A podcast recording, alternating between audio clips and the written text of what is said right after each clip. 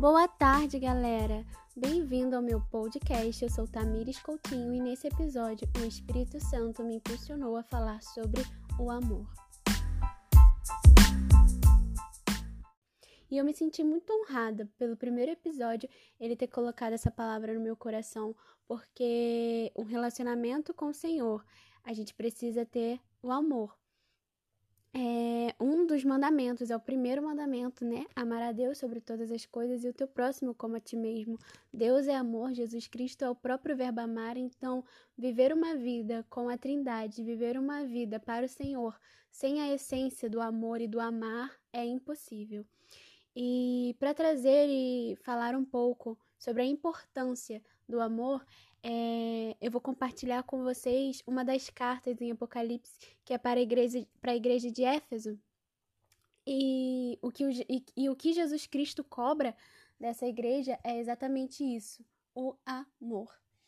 E é muito interessante porque a carta vai começar dizendo que é uma mensagem direcionada para as sete igrejas e vai dizer que os sete candelabros e, essas, e esses sete candelabros são as sete igrejas.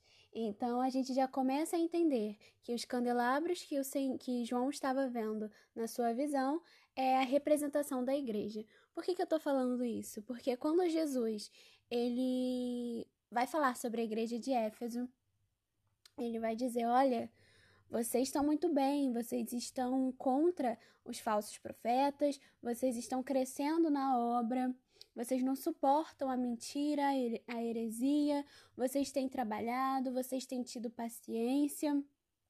É, enfim, vocês estão assim, de parabéns. A única coisa que eu tenho contra vocês é que vocês deixaram o primeiro amor. Ou seja, vocês deixaram a essência, a base de tudo. E por isso, se vocês não se arrependerem, se vocês não olharem para trás, verem onde caíram, e começarem dali a resgatar esta essência, eu vou remover o, o seu candelabro do lugar. Ou seja, vocês vão deixar de existir como igreja. As outras igrejas das sete cartas, as outras seis igrejas, têm acusações contra elas, mas em nenhum momento Jesus disse que elas deixariam de existir como igreja. Iriam acontecer sim algo, mas não iriam deixar de existir como igreja. Apenas a igreja de Éfeso, se não se arrependesse e não voltasse a exercer o amor, ela deixaria de existir como igreja. Olha que profundo. Sem amor não tem como ser igreja, porque a base de ser igreja é ter amor, é, é amar, não só em obras, mas em ações, é amar a Deus. E eu acho impressionante que quando Paulo, uma das cartas que Paulo escreve é para a igreja de Éfeso. E quando ele escreve para a igreja de Éfeso, ele fica maravilhado e fala: Eu me ponho de joelho e oro por vocês, porque eu estou maravilhado pelo crescimento de vocês e que vocês entenderam o evangelho.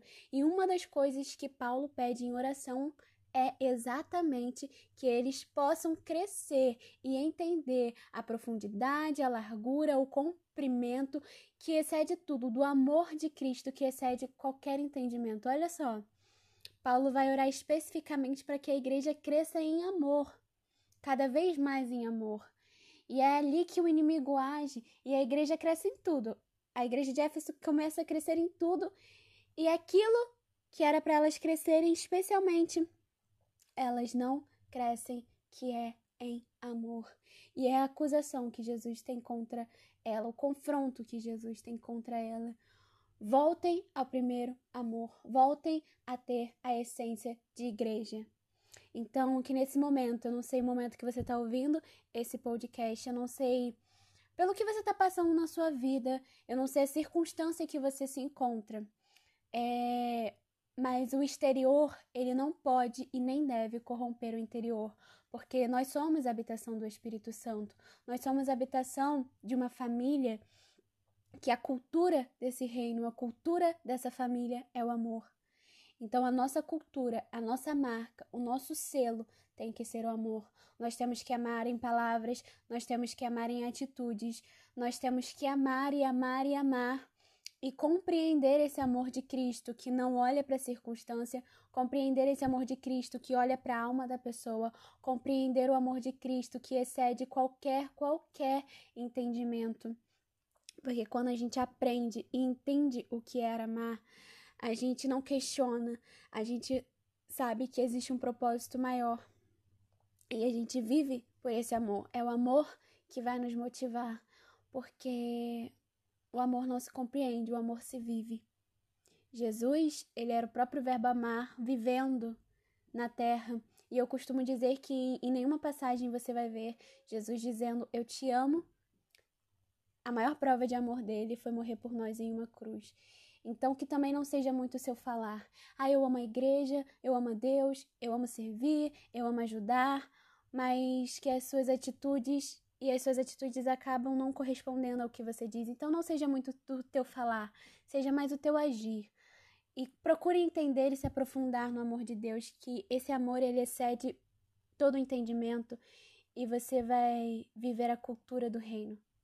Você vai viver o que é a eternidade e a sua mente vai ter aquela metanoia que Jesus pede para que a gente tenha essa transformação. A base é amor, a base é a fé, a base é o perseverar. Mas lembre-se que o maior de tudo é o amor. 1 Coríntios 13 vai dizer que o maior de tudo é o amor.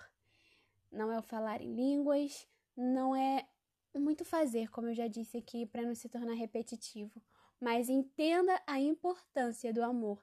Às vezes, como igreja, a gente esquece da importância do amar. A gente coloca ministério na frente, a gente coloca nosso ego na frente, a gente coloca as nossas vontades na frente. E tudo que o Espírito Santo requer de nós é o amor. Então, que você seja impulsionado a amar, a viver o amor. Porque o amor é a maior prova de que nós servimos a Deus e de que nós temos o Espírito Santo dentro de nós. Amém? Então fique com essa palavra, que essa mensagem possa edificar o teu coração e que você seja impulsionado a sair da sua zona de conforto e a viver, entender e mergulhar no amor de Deus. Fica com Jesus, fica na paz e beijos!